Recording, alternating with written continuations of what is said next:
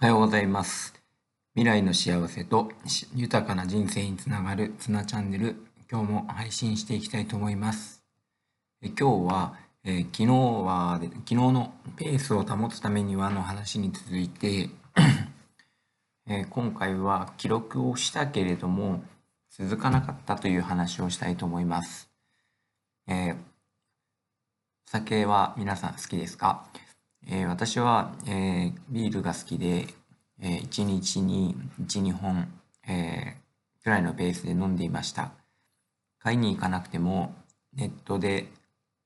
そして安く家まで届けてくれて、あ素晴らしい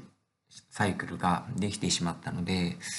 えーなかなか、えー抜け出せずにいたんですけども、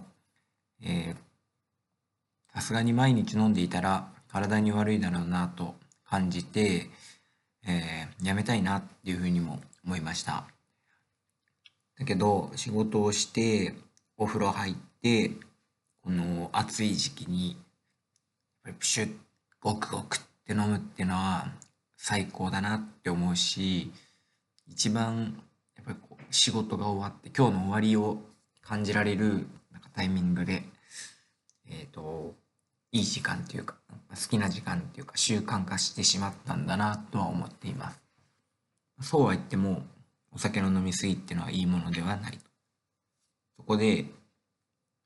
少しずつ記録をすることでこの習慣化を変えられないかなというふうに思っていました。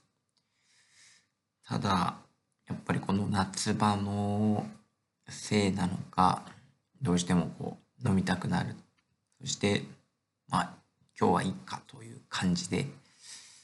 えー飲む日が増えてしまって、えーなかなかこう大きな変化なしという結果となりました。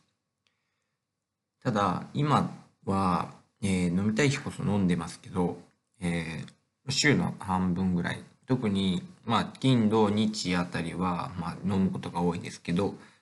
えー平日はほぼ飲んでいない。えーどうしてそう変わったかっていうと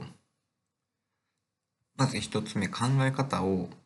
が変わったっていうふうに感じました、えー夜にお酒を飲むということは寝ている間体はお酒を分解している、まあ、それって体にとって本当にいいことなのかなって思って、えー休みたいのに体の中では休めていない。あこういうことが積み重なっていくと体にとってはきっと悪いことだろうなというふうに考えるようになりました。えー、2つ目が、えーまあ、ネットで買うとすごい楽なんですけど、まあ、こう買うとしたら買うんですけど買いだめしてしまうとなんかいっぱいあるものってどんどん消費してしまう癖ってないですかね。そう思って、えーネットでまあ今までだと2箱とか3箱とか一度に届けてもらったんですけど、えーちょっとやめました。